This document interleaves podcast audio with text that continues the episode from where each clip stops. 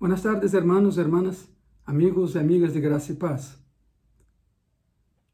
Empieza essa tarde com uma pergunta: Como mides tu fracasso ou êxitos em tu vida? Os êxitos.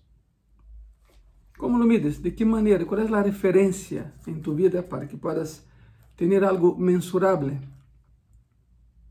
E sim, é muito comum que ao fim de ano, essa é a pergunta, ¿verdad? ¿Qué hice en el año? ¿Qué prometo hacer para el próximo año? Y yo sé muy bien que no es fin de año, estamos en julio, prácticamente a la mitad del año, pero hoy vengo a hablarles de eso, o sea, cómo, cómo medir, cómo mensurar eso. De qué manera puedes vislumbrar lo que hiciste y lo que harás mejor, por supuesto, del tiempo que pasó.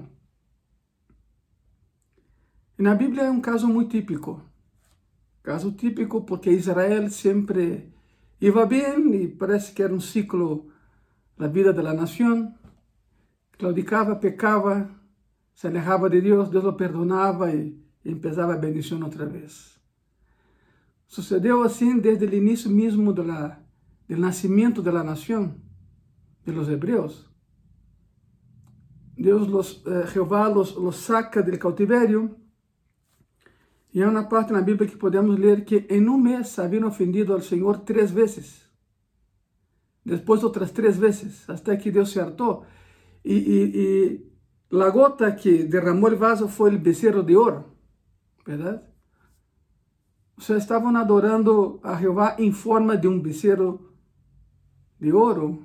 Bueno, é, figuras aprendidas devido ao cautiverio em Egipto, isso sim, estamos seguros.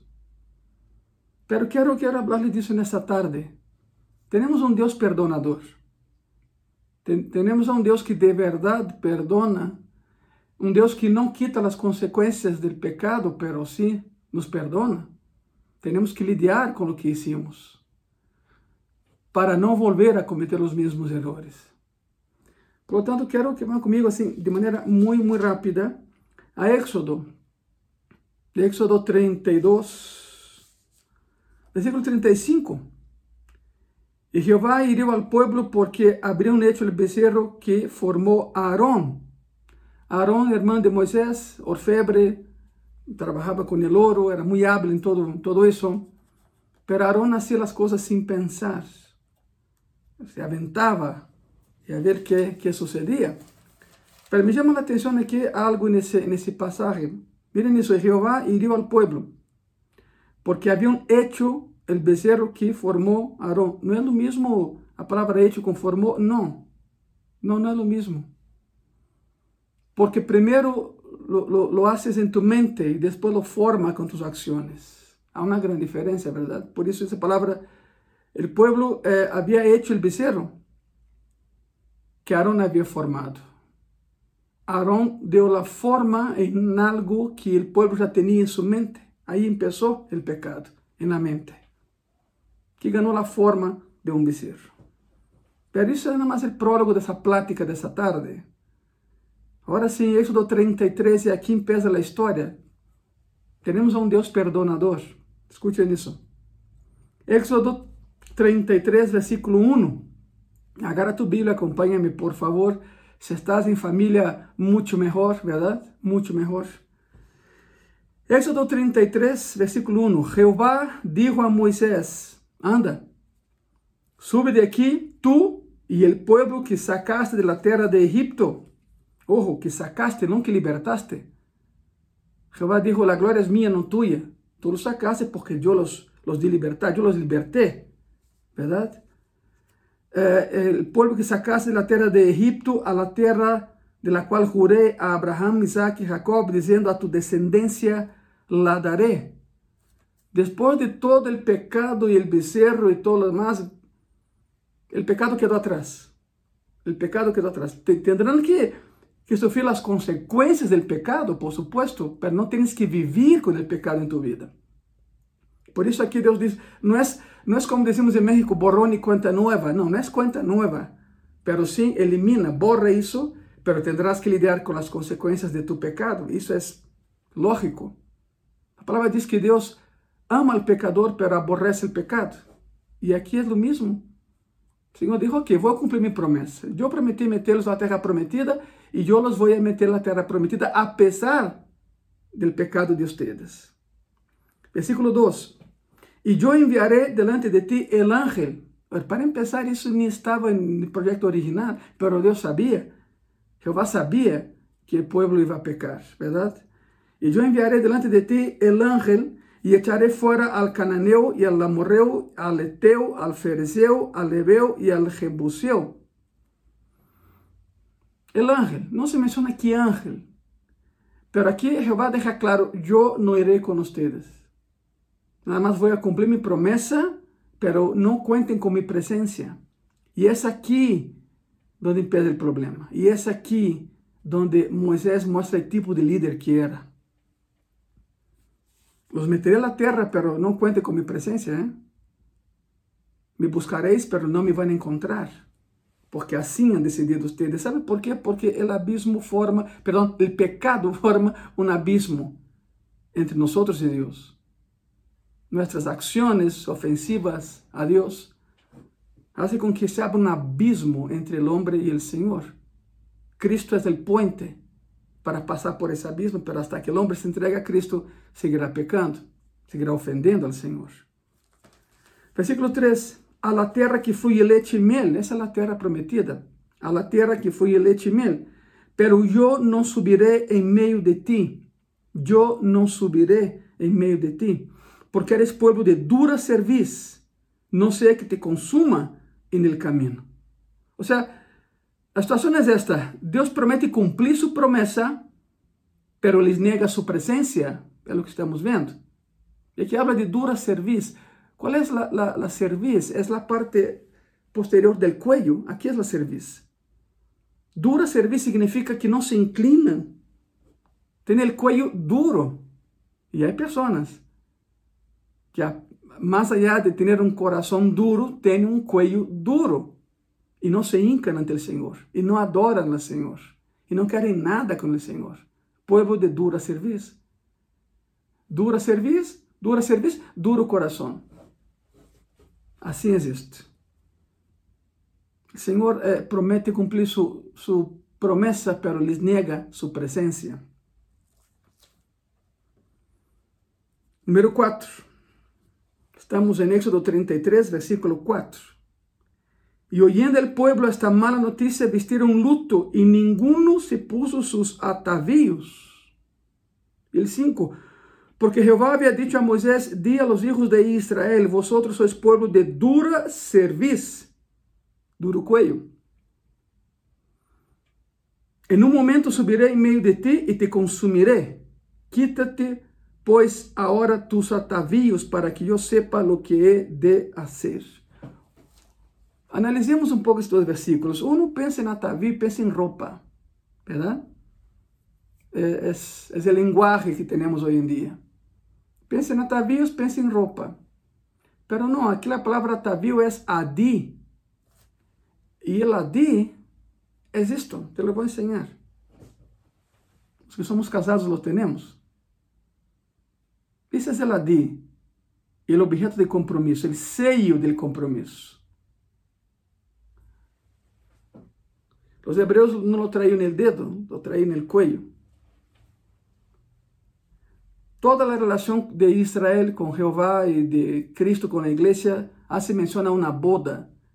Cristo es el esposo, la iglesia es la esposa, y un día habrá una boda, las bodas del Cordero. Las bodas del Cordero, y ahí estaremos nosotros, los cristianos en el cielo, ¿verdad? Asistiendo a la boda del Cordero. Então, aqui a situação é essa: havia um pacto de amor e proteção entre Jeová e esse povo. Mas como esse povo lo havia ofendido, Jeová menciona: Mira, quero o divórcio. Palavras mais, palavras menos. Ou seja, los vou a consumir. Então, quiten de ustedes lo que me impide hacerlo. Vou mais allá. Vamos ao contexto. Al contexto. No mundo judío, no mundo judío, se um esposo disse te divorcio a la esposa três vezes, ou seja, em três ocasiões, se cancela eh, o casamento, se cancela o matrimônio. Sabe como a novia se protege disso? Sabe como a novia tem salvo-conducto, o amparo, digamos assim, porque porta o atavío. E uma vez que ela tenha o atavío com ela, o divórcio não é, não é possível, nem é provável. Por isso Jeová dijo a esse povo, quiten de ustedes el sello de mi compromiso con ustedes para que yo los pueda consumir, porque mientras ustedes sigan cargando el objeto que sella nuestro compromiso, yo no puedo separarme de ustedes y lo quiero hacer porque me han ofendido. Por lo tanto, van a caminar. Yo los meteré en la tierra prometida, pero quiten el atavío. Y a la primera que me ofenden otra vez, los voy a consumir, los voy a borrar de la faz de la tierra. Suena duro, pero esa gente era, era muy, muy extraña. De hecho, la generación del Éxodo fue la generación que más presenció testigos en toda la historia bíblica. Todos los días había milagros entre ellos. Te, menciono algunos, por ejemplo, el maná caía del cielo. Y el maná se parece a lo que hoy se conoce en México, en algunos países como ese algodón de azúcar que se vende en las feiras y todo. Era como eso. Era como isso, não era dulce, pero era nutritivo. Todos os dias caía o maná. A vezes eh, vinham codornizes e caíam no campamento, ou seja, carne. Carne. A roupa que vestiam não se desgastava, cresciam com eles. As sandálias cresciam com seus pés. Todo isso como provisão de Deus por 40 anos. Ou seja, todos os dias essa gente viu milagros e, aún assim, ofendiam ao Senhor. Deus é Deus de amor? Sim, claro, pero também é um Deus de justiça. Por isso dijo, haré justiça. Quitem el atavío. E foi um dia de luto para eles, porque sabiam que a qualquer momento podiam ser consumidos. Regressemos ao texto, por favor. Êxodo 33, versículo 6. Entonces los hijos de Israel se despojaron de sus atavíos desde el monte Oreb. En la presencia de Dios estamos desnudos. En la presencia de Dios todo está claro. Hay personas que piensan que pueden engañar a Dios. Sería un poco más duro. Hay cristianos que piensan que pueden engañar a Dios, pero nadie lo puede hacer. Si no me crees, ve la historia de Ananías y Zafira. En Hechos, está Pedro. Eh, los hermanos en aquel entonces decidiram vender suas propriedades para a igreja. Não lhes foi pedido isso, decidiram fazer. E Ananias e Safira, um matrimônio, disseram que lo vamos fazer. Sabem por que lo decidiram fazer? Porque pensavam que seu terreno não valia quase nada. E para quedar bem nos olhos da comunidade, mira, aqui está o dinheiro de nosso terreno. Pero a surpresa, quando venderam o terreno, valia muito mais de lo que eles pensavam. E entrou, então entrou a codícia, verdade? entró la codicia, pensar en engañar.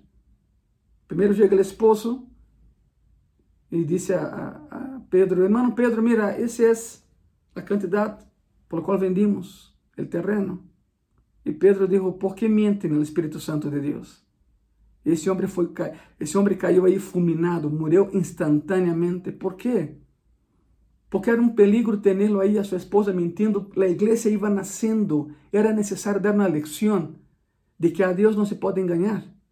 Cayó fulminado por engañar o intentar engañar a Dios. ¿Te imaginas si eso se aplicara hoy en día? bueno, sería terrible, ¿verdad? ¿Cuántos no caerían en eso? Y entonces los jóvenes de la iglesia jalaron el cadáver, porque así es el cuerpo de la esposa afuera, porque los jóvenes, como una lección para la juventud, como una lección de que a Dios no, no se le puede engañar. Entonces llega la esposa, llega la esposa, ya habían planeado todo, llega la esposa enseguida y dice, hermano Pedro, mi esposa le dio el dinero, pues ahí estás para la obra. Y Pedro dice, tú también, y ahí está tu esposo siendo sacado. Y la esposa también falleció, también pereció. A Deus não se lhe pode enganar. Ele todo lo vê. Por isso, quando quitaram os atavios, era como me despojo e delante de ti, Senhor, estou desnudo, desnudo delante de ti, verdade? Todos estamos assim delante de Deus. Versículo 7. Versículo 7. Y Moisés tomó el tabernáculo y lo levantó lejos, fuera del campamento, y lo llamó tabernáculo de reunión. Y cualquiera que buscaba a Jehová salía al tabernáculo de reunión que estaba fuera del campamento. ¿Por qué fuera? Porque Dios no puede estar donde hay pecado. Tabernáculo significava o centro da comunidade, do campamento de Israel. Era a presença de Deus em meio de seu povo. E quando havia pecado, sacavam o tabernáculo e lo, e lo armavam fora do campamento. Porque Deus não pode estar onde há pecado. Ele ama o pecador, para abomina o pecado, acordem-se. Versículo 8. Versículo 8. E sucedia que, quando salia Moisés ao tabernáculo, todo o povo se levantava e cada qual estava em pé à porta de sua tenda e miravam em pós de Moisés hasta que ele entrava en el tabernáculo. Moisés tinha que sair do campamento, caminhar alguns metros lejos do campamento de Israel para buscar a direção de Deus e todo o povo quedava fora em expectativa ¿Qué le dirá el Señor? ¿Qué le dirá Jehová? ¿Qué nos va a, qué nos va a decir Jehová a través de, de Moisés? El pueblo quedaba afuera, cada quien frente a su, a su casa de campaña, digamos así, ¿verdad? Versículo 9. Cuando Moisés entraba en el tabernáculo, la columna de nube descendía y se ponía a la puerta del tabernáculo y Jehová hablaba con Moisés. Y viendo, versículo 10, y viendo todo el pueblo la columna de nube que estaba a la puerta del tabernáculo, se levantaba cada uno a la puerta de su tienda y adoraba. La nube, la columna de, de fuego en el desierto, significa lo mismo, la presencia de Dios. E, e a nube tapava o tabernáculo, lo tapava, lo aislava E a presença de Deus hace duas coisas prioritárias em nossas vidas e primárias em nossas vidas e básicas em nossas vidas. Nos aísla do mundo ao redor e nos leva a adorar ao Senhor. É o que faz a presença de Deus. Moisés caminhava, entrava ao tabernáculo, la, la, la columna de nuvem, a nuvem bajava, bajava, aislava a Moisés de los demás e os demás adoravam ao Senhor, porque sabiam que Moisés estava na presença do Senhor nesse momento, platicando com o Senhor. Versículo 11 de Éxodo 33. E falava Jeová a Moisés cara a cara. Ojo, isso é muito interessante. E falava Jeová a Moisés cara a cara como habla cualquiera su compañero. Y él volvía al campamento, pero el joven Josué, hijo de Num, su servidor, nunca se apartaba de en medio del tabernáculo. La expresión cara a cara eh, en el original hebreo es panim. Panim. Y panim significa una amistad transparente. La palabra dice que nadie ve a Dios cara a cara y vive. Por isso, alguns leem nisso e dizem, ah, algo, algo aqui que não checa, não? sei como, como Moisés veia Jeová cara a cara e sobrevivia, mas não se trata de el cara a cara que conhecemos tu e eu. A palavra aqui é panim e eh, significa uma amistade transparente. É quando Jeová, é quando Jesus Cristo te chama a ser mais que servos, mais que, mais que escravos por amor, mais que codiscípulos, te chama a ser amigo. E isso implica uma amistade transparente, que não haverá já secretos de nenhum de los lados. E aqui diz que, que Moisés entrava e disse que é, Josué se quedava na metade, esperando. Desde o início, Josué era, era um jovem muito especial. Nunca buscou o poder, pero lo tuvo. Nunca buscou liderazgo, pero foi líder. Cada vez que Moisés caminhava a algum lugar, Josué ia detrás e quedava justamente a metade. Quando subia ao Sinaí para falar com Jeová, Josué se quedava não no Sinaí, porque diz a palavra que nadie podia subir aí, solo, solo, solo Moisés, verdade? Pero se quedava fora esperando, mas, o mais cerca possível ao Sinaí. E aquilo era o mesmo quando Moisés saía do tabernáculo, Josué se quedava à la mitad, esperando ao anciano, esperando a, a Moisés. Por isso não foi uma surpresa que Jeová lo nombre el sucessor de Moisés como líder desse povo. Muito bem, versículo 12. Versículo 12 e 13. E dijo Moisés a Jeová: Mira, tu me dizes a mim, saca este pueblo e, e tu não me has declarado a quem enviarás comigo. Sin embargo, tu dices, eu te he conocido por tu nombre e has hallado também graça em mis ojos. Agora, pues, se he hallado graça em tus ojos, te ruego que me mostres agora tu caminho para que te conozca y halle gracia en tus ojos. Y mira que esa gente es pueblo tuyo. En esos dos versículos hay muchas lecciones. Miren eso. Primero, a veces no nos sentimos dignos de la presencia de Dios. Suele suceder. Pensamos, es que no puede ser que yo haya sido tan malo y Dios me ame tanto. Pues la verdad es que Dios te ama.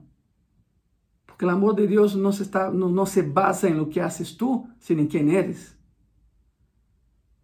Lecção número 2. Para conocer a Dios es necesario obedecer a Dios. ¿Quieres conocerlo? Obedécele. Moisés lo hizo, le obedeció cuando no tenía ni una garantía de que iba a funcionar, pero Moisés obedeció al Señor y entonces empezó a conocerle, porque el Señor ya lo conocía a él desde antes que naciera. Dios te conoce antes mismo que tus papás se conocieran. Ya te amaba antes de la creación del universo. Eso es increíble. Y lección número 3. Gracia. Aquí habla la palabra gracia. Gracia es khen. En hebreo, gracia es khen. Significa inclinarse en bondad hacia uno inferior. Pues es en su humildad em sua humildade, como que se inclinara e reconhecia que ele era inferior al Dios que adoraba. Por supuesto, no somos dioses. Hay un solo Dios. Su nombre es Jesucristo. A Él nos inclinamos en humildad. Esas son las tres lecciones que aprendemos en ese, en ese pasaje. Ahora miren eso por favor. 14. Él dijo, mi presencia irá contigo. Él había dicho, enviaré un ángel. Pero ahora, no es que cambió de idea. Él sabía el fin desde o início, por supuesto, sempre lo sabe. ¿eh? Pero a coisa que era provar o liderazgo de Moisés, saber hasta onde. E, para que alguém hable assim com, Deus, tem que ter muito valor. ¿Se acuerdan como empezó essa plática? Mira, é como, é como alguém muito enojado falando com outro. Mira, assim empezó essa plática de Moisés com Jeová. E versículo 14 ele dijo: Mi presença irá contigo e te darei descanso. Queres descansar? Entrega-te a Cristo completamente. Queres descansar? Desfruta de la presença de Cristo em ti. Su presença hace a diferença, su presença nos hace descansar. Por isso, nessa situação que estamos vivendo, os cristianos estamos em paz, porque contamos com sua presença. Ele nunca nos ha deixado, nunca nos ha abandonado. Versículo 15. E aqui vem. E Moisés respondeu: Se tu presença não há de ir comigo, não nos saques de aqui. Muito insistente, como todo líder, verdade? Se tu presença não há de ir comigo, não nos saques de aqui. Jeová lhe prometeu um ángel e Moisés disse: Eu te quero a ti, não um ángel. Versículo 15 e 16. E em que se conocerá aqui que hallado graça em tus ojos, yo e tu pueblo, sino em que tu andes com nosotros, e que yo e tu pueblo seamos apartados de todos os pueblos que estão sobre a faz da terra?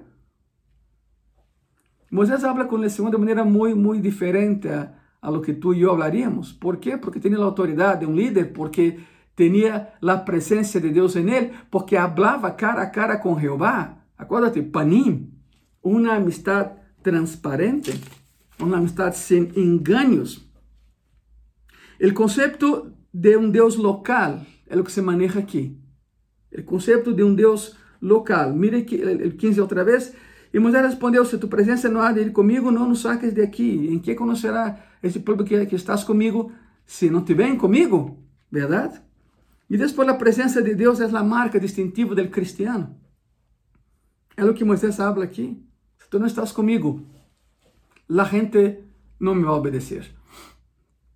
Por lo tanto, no quiero un ángel, yo te quiero a ti. El ángel está bien, pero yo quiero algo mejor.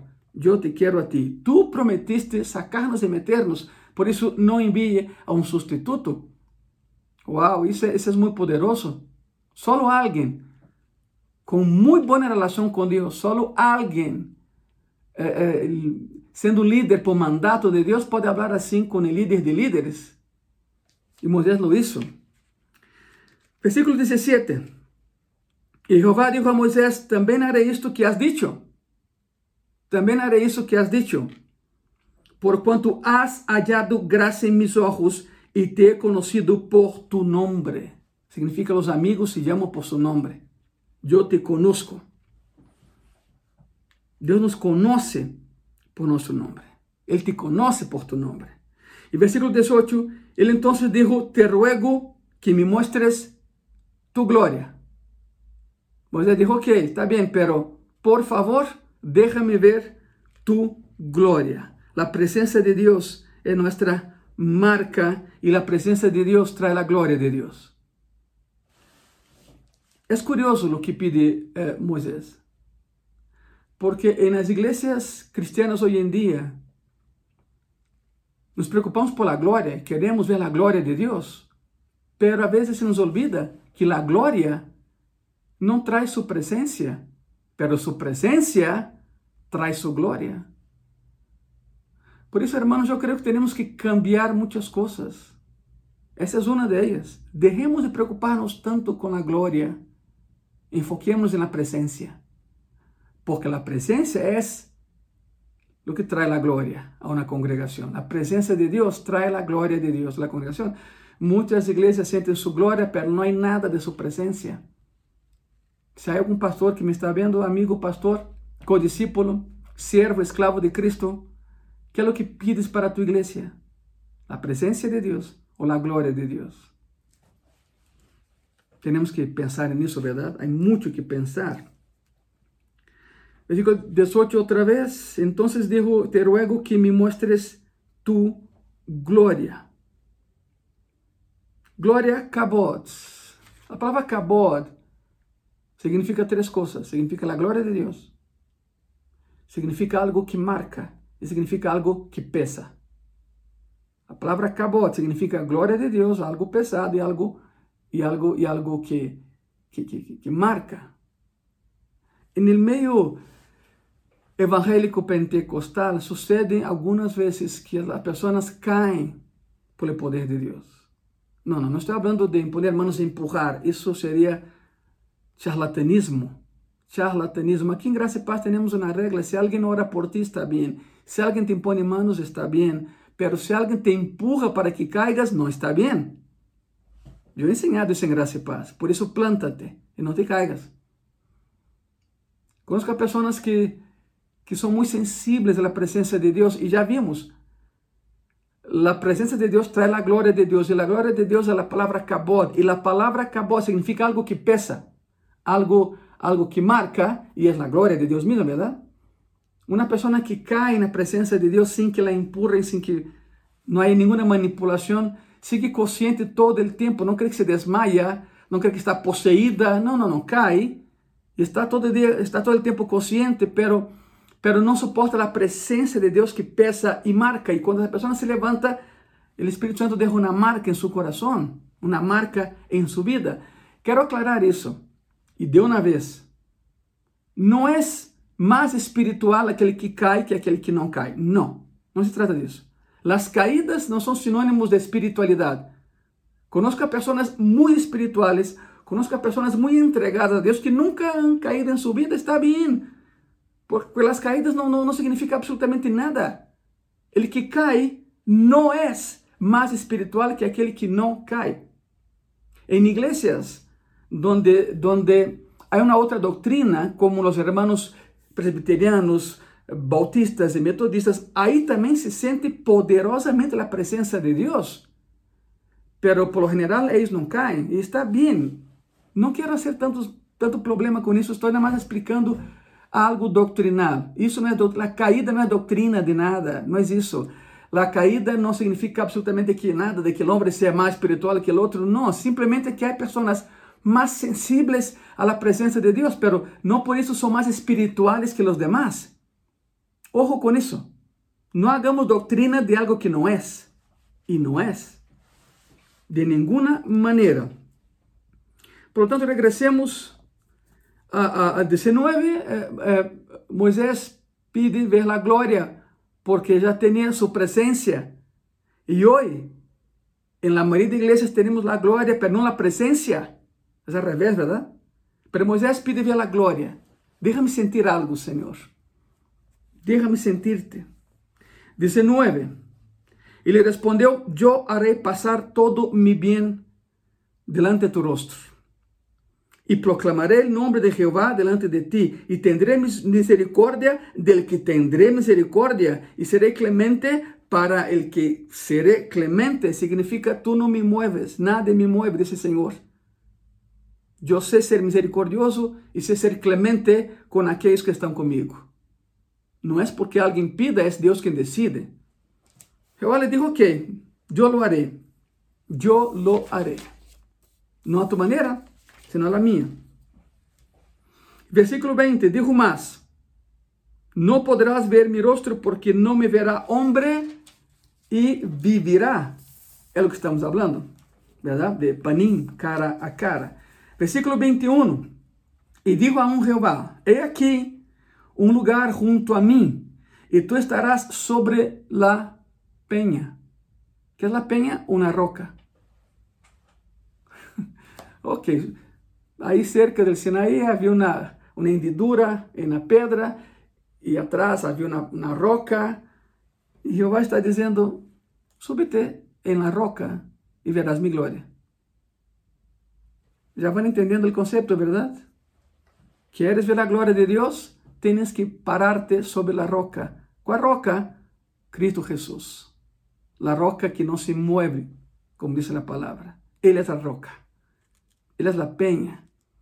Y la peña mana agua, alimento, provisión. Por eso, si quieres ver la gloria de Dios, tienes que estar con Cristo. Punto. Si no estás con Cristo, nunca la verás. Versículo 22. E quando passe mi glória, eu te eh, pondré uma hendidura na penha e te cobriré com mi mano hasta que haya passado. Versículo 23. Depois apartaré mi mano e verás mis espaldas, mas não se verá mi rosto. Por quê? Ok. Nada de ver a Deus cara a cara e seguir vivo, pero aqui é muito curioso porque Jeová promete, tu te paras aí na roca, em la roca, e só aqueles que estão sobre a roca verão a glória de Deus e, e a roca é Jesucristo, já lo sabemos. Para ter a roca e cobrir a hendidura com mis manos, vou a passar e quando eu passe, para que não mueras, porque se vê meu rosto vas a morir, quitaré a mão, verás minha espalda. E no mundo judío, o conceito de espalda significa carga, significa cargar algo. Pero mais que isso, significa apoio, significa ajuda. O mensaje a Moisés foi: Eu llevaré la carga por ti. Esses 3 milhões que saquei de, de Egipto para metê-los a, a Canaã são uma verdadeira carga. Pero eu te ajudar a levar a carga. Por isso a espada. Verás minha espada, se garantia de que eu te ajudaré a que lleves a carga de liderazgo. Todo líder, se és chamado por Deus, todo pastor, se tem um chamamento genuíno de parte de Deus, comparte a carga com esse Deus maravilhoso que temos. E Ele nos ajuda a levar a carga. Esse foi o pacto. Agora, sigamos com o capítulo 34, porque há algo mais que quero ensinar-lhes. O assunto não termina aqui. 34. Capítulo 34, versículo 1. Jeová disse a Moisés: Alisa-te duas tábuas de pedra, como as primeiras y escribiré sobre estas tablas las palabras que estaban en las tablas primeras que quebraste. ¿Se acuerdan la historia, verdad? Moisés sube, Pasa 40 días allá y Dios dijo, oye, bájate porque mi pueblo se ha corrompido y cuando, y cuando, y cuando baja, eh, eh, antes dice, es curioso, porque eh, eh, en el original hay una, hay una plática extraña entre Moisés y Jehová, porque Jehová dijo, bájate porque mi pueblo se ha corrompido. Y Moisés dice casi, casi, apenas voy llegando, Señor. Y Jehová menciona, tienes 40 días conmigo aquí. ¿Sabe por qué eso? Porque en la presencia de Dios el tiempo no existe.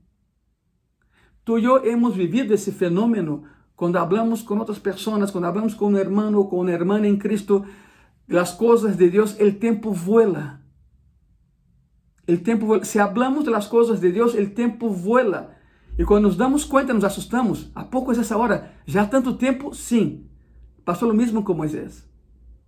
Jeová lhe dijo, bájate. Ele dijo, não, apenas vou chegando. Jeová menciona, tem muito tempo aqui comigo. Bájate porque, porque meu povo se ha corrompido y cuando baja rompe las tablas. La pregunta es, ¿quién le dijo a Moisés que rompiera las tablas?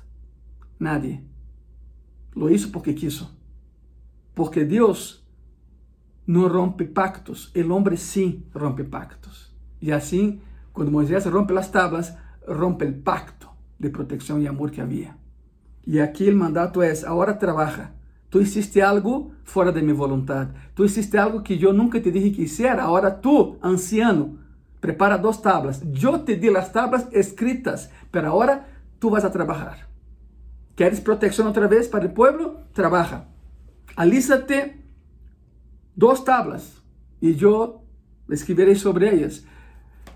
Pensamos nas tablas do pacto e, e, e por la película ¿verdad? Los años 50 con Charlton Heston pensamos que son tablas de este tamaño o más.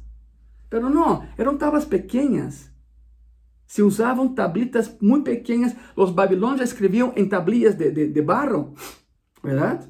Los coptas também. Então, não eram tablas, eram pequenas tablas. Não eram muito grandes. Não eram muito grandes, não eram enormes.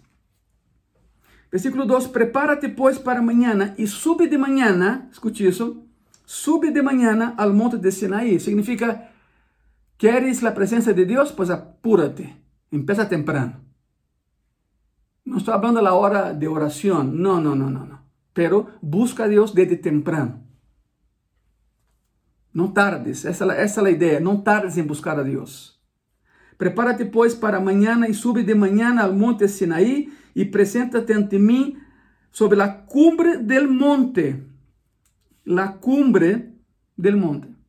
Es curioso, porque antes de que Moisés había roto las tablas y toda esa situación, Moisés subía a la mitad y Jehová bajaba a la mitad. Fíjate, mitad y mitad. Pero la primera vez que Jehová dijo, ¿quieres mi presencia otra vez? Paga el precio.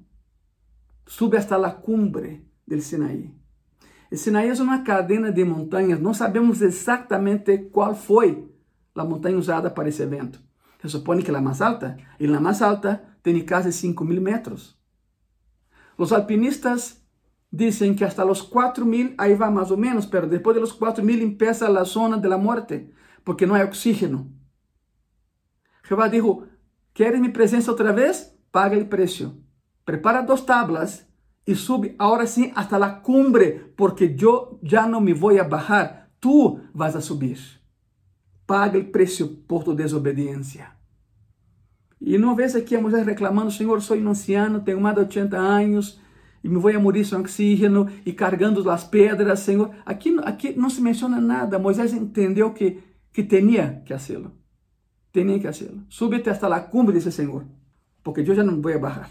Súbete hasta la cumbre del monte. Paga el precio por tu desobediencia, si es que quieres mi presencia otra vez contigo. Tremendo, ¿no? Versículo 3. E não suba homem contigo, e não suba homem contigo, ni pareça algum em todo o monte, ni, ni ovejas ni bueyes pascan delante del monte. Significa un devocional comigo. E um devocional é uma sola pessoa.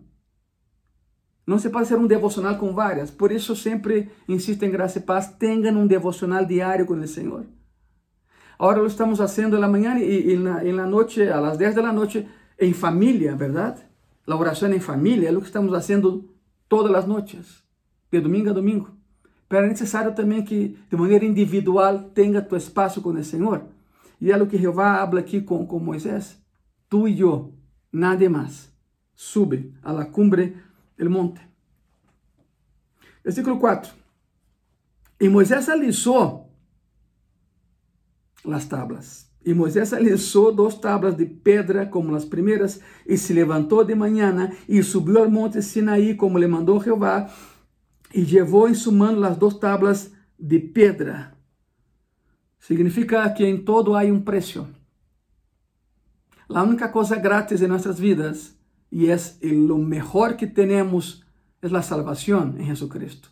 Pero aún así, la salvación que para ti y para mí fue gratis, a Dios le costó a su Hijo y a su Hijo le costó su sangre, su vida. Por eso todo viene con una etiqueta de precio. Jehová dijo, a ver Moisés, ¿quieres otra vez esta amistad conmigo? Paga el precio por tu desobediencia. Nadie mandó que rompiera las tablas. Tú no eres mi apoderado legal en la tierra. Es esto, la, sentencia es esa. Pero ahora paga el precio. Despierta temprano. Alisa las dos, prepara dos tablas. Tómalas en tus manos y sube a la cumbre. Cinco mil metros y algo. Com risco de morir? Sim, pero paga o preço. E Moisés lo hizo. Hermano, hermana, amigo e amiga, ¿de verdade queres a presença de Deus em tu vida? Fácil, paga o preço. De lo contrário, nada vai suceder. Versículo 5. E Jeová descendeu na nube e estuvo aí com ele proclamando el nombre de Jehová en una nube. Ya no era cara a cara. Había una nube, había algo ahí que no era muy, muy claro. Jehová se revela, pero no completamente como era antes de la ruptura por parte de Moisés. El camino para alejarse de Dios es muy rápido, pero para regresar a Dios es un tramo muy largo. Por isso, não lo haga, não vale a pena. Não vale a pena alejar-se de Deus. Versículo 6. E passando Jeová por delante dele, proclamou: Jeová, Jeová, forte, misericordioso e piadoso, tardo para a ira e grande misericórdia e em verdade, que guarda misericórdia a milhares, que perdona a iniquidade la rebelión y el pecado y que de ningún modo tendrá por inocente al malvado, que visita la iniquidad de los padres sobre los hijos y sobre los hijos de los hijos hasta la tercera y cuarta generación. Son dos versículos poderosísimos, ¿verdad? Dios cumple la promesa del día anterior, o se pasó su, su bien para que Moisés viera su gloria, cumplió, cumplió. Pero aquí hay cosas que tenemos que aclarar ou senão vamos entender de maneira equivocada o que está aqui fuerte, misericordioso y piadoso. Son características del Dios que conocemos, el del Dios que amamos. Aquí habla de eh, eh, tardo para la ira y grande misericordia en verdad, guarda misericordia a millares, que perdona la iniquidad. La palabra iniquidad es abón en hebreo. Iniquidad es abón en hebreo. Significa lo que nace de la mala disposición del corazón. Eso es iniquidad. Todo lo que nace de una mala disposición del corazón para hacer, por supuesto, maldad. Después habla de rebelión. Eso es pecha, no, no, no el pesar, que es la Pascua, no, es pecha. Significa contrario a lo correcto. Es la rebelión, algo contrario a lo que, a lo que es correcto, ¿verdad?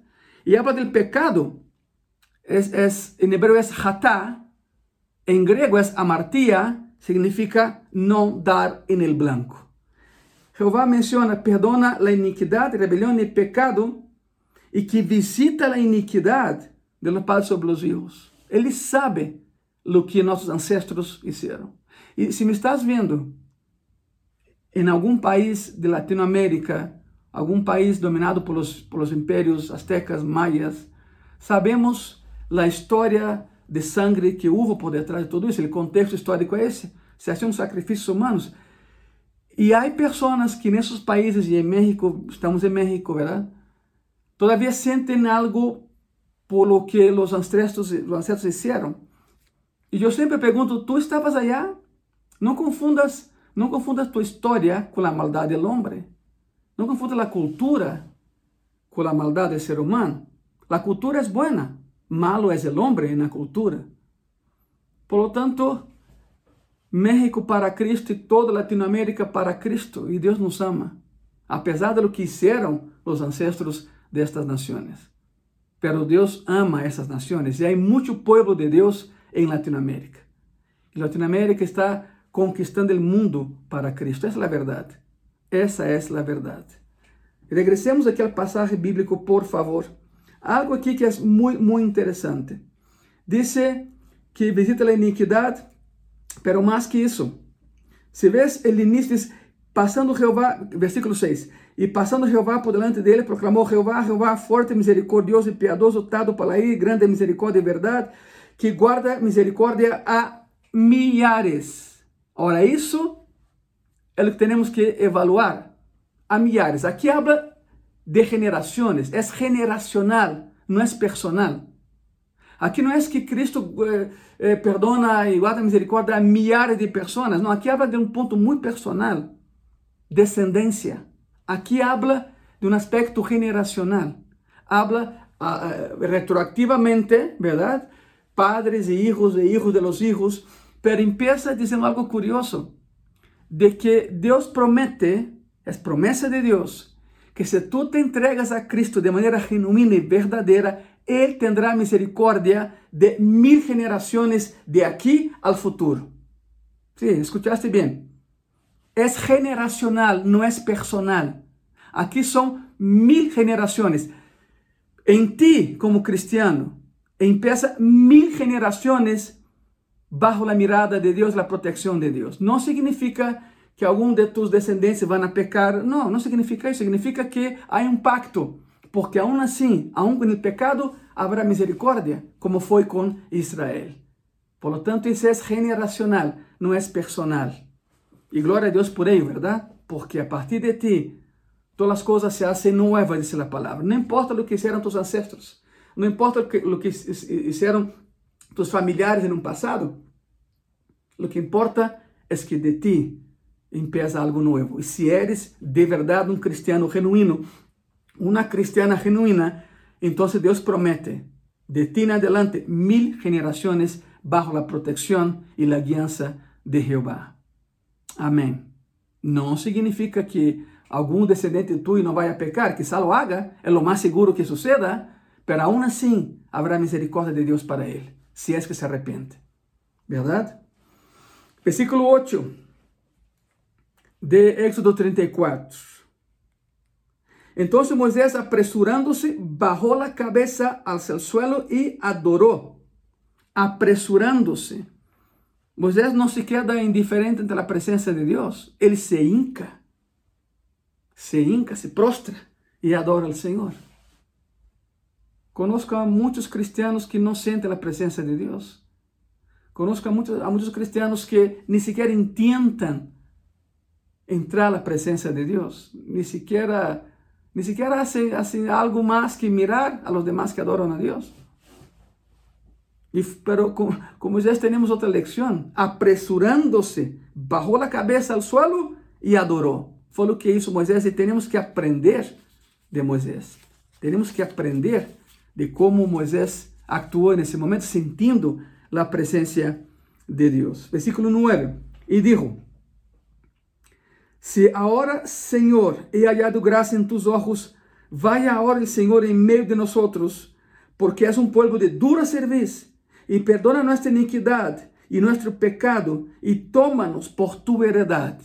Moisés insiste no hecho de que ele não avança se Jeová não vá com ele pero pide perdão por el pueblo e reconoce que esse pueblo é de dura serviço, de cuello duro, que não se hinca, que não se posa ante a presença de Dios, que a veces es indiferente ante el mover de Dios.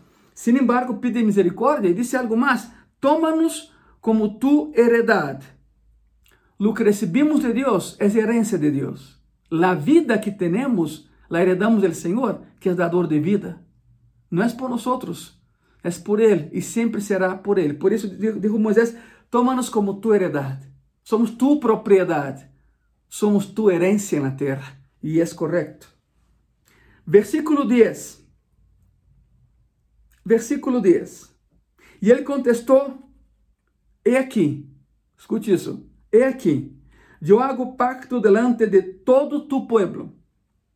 Haré maravillas, ojo, haré maravillas que não han sido hechas em toda la tierra ni en nación alguna. E verás todo el pueblo en meio del cual estás tú, la obra de Jehová, porque será cosa tremenda lo que yo haré contigo. La promesa es esa. Será cosa tremenda lo que yo haré contigo. Será cosa tremenda lo que Jehová hará con México. Será cosa tremenda lo que Jehová hará con todos los países que alaban su nombre. Porque hay mucho pueblo de Dios todavía en ese planeta. Hay mucha gente que adora al Señor. Y versículo 11. Guarda o que eu te mando hoje. E aqui que eu hecho de delante de tu presencia al amorreu, al cananeu, al eteu, al feriseu, al leveu e al jebuseu. Esses são os povos que habitavam Canaã no momento da conquista. Algo que me chama a atenção no versículo 10 e 11 é este. Versículo 10 é lo que Deus hará. E versículo 11 é lo que tu tens que fazer. É lo que temos que fazer. Se queremos que a promessa no versículo 10 se cumpla, sea, si queremos ver las maravillas de Dios, cumplamos con lo que está el versículo 11. Guarda lo que yo te mando hoy. ¿Sabe qué es eso? Obedezcamos a Dios. Sin tapujos, sin condiciones, sin dudas, obedezcamos a Dios. Si queremos que pase lo que está el versículo 10, tenemos que cumplir lo que está el versículo 11. Guardemos las palabras que el Señor nos da obedezcamos ao Senhor. E se tu que me estás vendo queres fazê-lo, se tu queres ter uma amistade transparente com Deus, se tu queres que tus pecados sejam perdonados, se tu queres uma nova vida com o Senhor, uma nova oportunidade com Cristo, guarda os mandamentos de Deus, guarda o que has escuchado hoje. E por ti quero orar, para que Deus te fortaleça e que te ajude e nos ajude a todos a cumprir com obedecer e se lo hacemos, será coisa tremenda lo que Ele hará em meio de ti, de tu família, de tu congregação, de tu trabalho e de tu país. Vamos orar. Cerrem seus olhos, por favor. Amado Senhor e Salvador Jesucristo, queremos ser como Moisés, porque todos temos o chamado que tinha Moisés. E qual é? Libertar aqueles que estão cautivos. Como podemos libertar o cautivo? apresentando-lhes a liberdade e Cristo é a liberdade. Todos temos a familiares, a amigos, a companheiros de trabalho que todavia são cautivos da tradição, cautivos da religiosidade. Usa-nos para que lhes apresentemos a liberdade que tu nos diste uma vez, Senhor. Ajuda-nos a manter-nos puros e santos para ti. Ajuda-nos, Senhor, a não volver a los pecados que hemos cometido. Estamos em tus manos, Senhor Jesus. E pongo em tus manos, em especial aqueles que nos estão vendo nesta tarde por primeira vez. A ti hablo, lo que nos vem por primeira vez hoje. Alegra-te, goza-te, a esperança, Cristo vive e Deus te ama, apesar de tus pecados, porque Deus não te pide perfeição, Deus te pide compromisso de não volver a pecar. Ele te vai ajudar. Por lo tanto, se me estás vendo por primeira vez nessa tarde, eu te invito a que haga uma pequena oração comigo. Ora comigo, Senhor Jesus. E nesta tarde, te entrego meu coração. Senhor Jesucristo, perdona mis pecados e perdona mis falhas. Quero ser como Moisés, que apesar de seus problemas, que apesar de suas dúvidas, buscou a maneira de honrar-te sendo fiel a ti. Ayúdame nesta tarde e dá-me a vida eterna. Porque reconozco e nesta tarde a ti, Jesucristo, como mi único Senhor e mi Salvador. Amém. Se essa oração lo hiciste de coração e com sinceridade, te felicito. Tu nome está sendo escrito no livro que está nos céus. Qual é o passo a seguir agora? Busca cerca de tu casa uma igreja evangélica, donde Cristo seja o Senhor. Por supuesto que eh, eh, há uma pandemia, por supuesto que eh, parece ser que o dia de hoje já nos permite abrir portas em graça e paz, não lo haremos todavia, daremos um pouco mais de tempo, nos, nos seguirás vendo através desse meio, ah, e também já añadimos Spotify e Apple Tunes, e todas as plataformas da igreja que estão na descrição deste vídeo, vão poder seguir-nos todos os domingos a la, a la una de la tarde. E quando abramos portas, por supuesto, vamos a, vamos a avisar. E tu eres meu invitado. No domingo em que abramos o templo outra vez, haremos um culto de ação de graças. E tu eres meu invitado. Te espero em graça e paz. pues eh, seguimos orando todas las noches a las 10 de la noche y permitamos que Dios sea Dios, ¿verdad? Pues muchas gracias. Nos vemos pronto. Bye.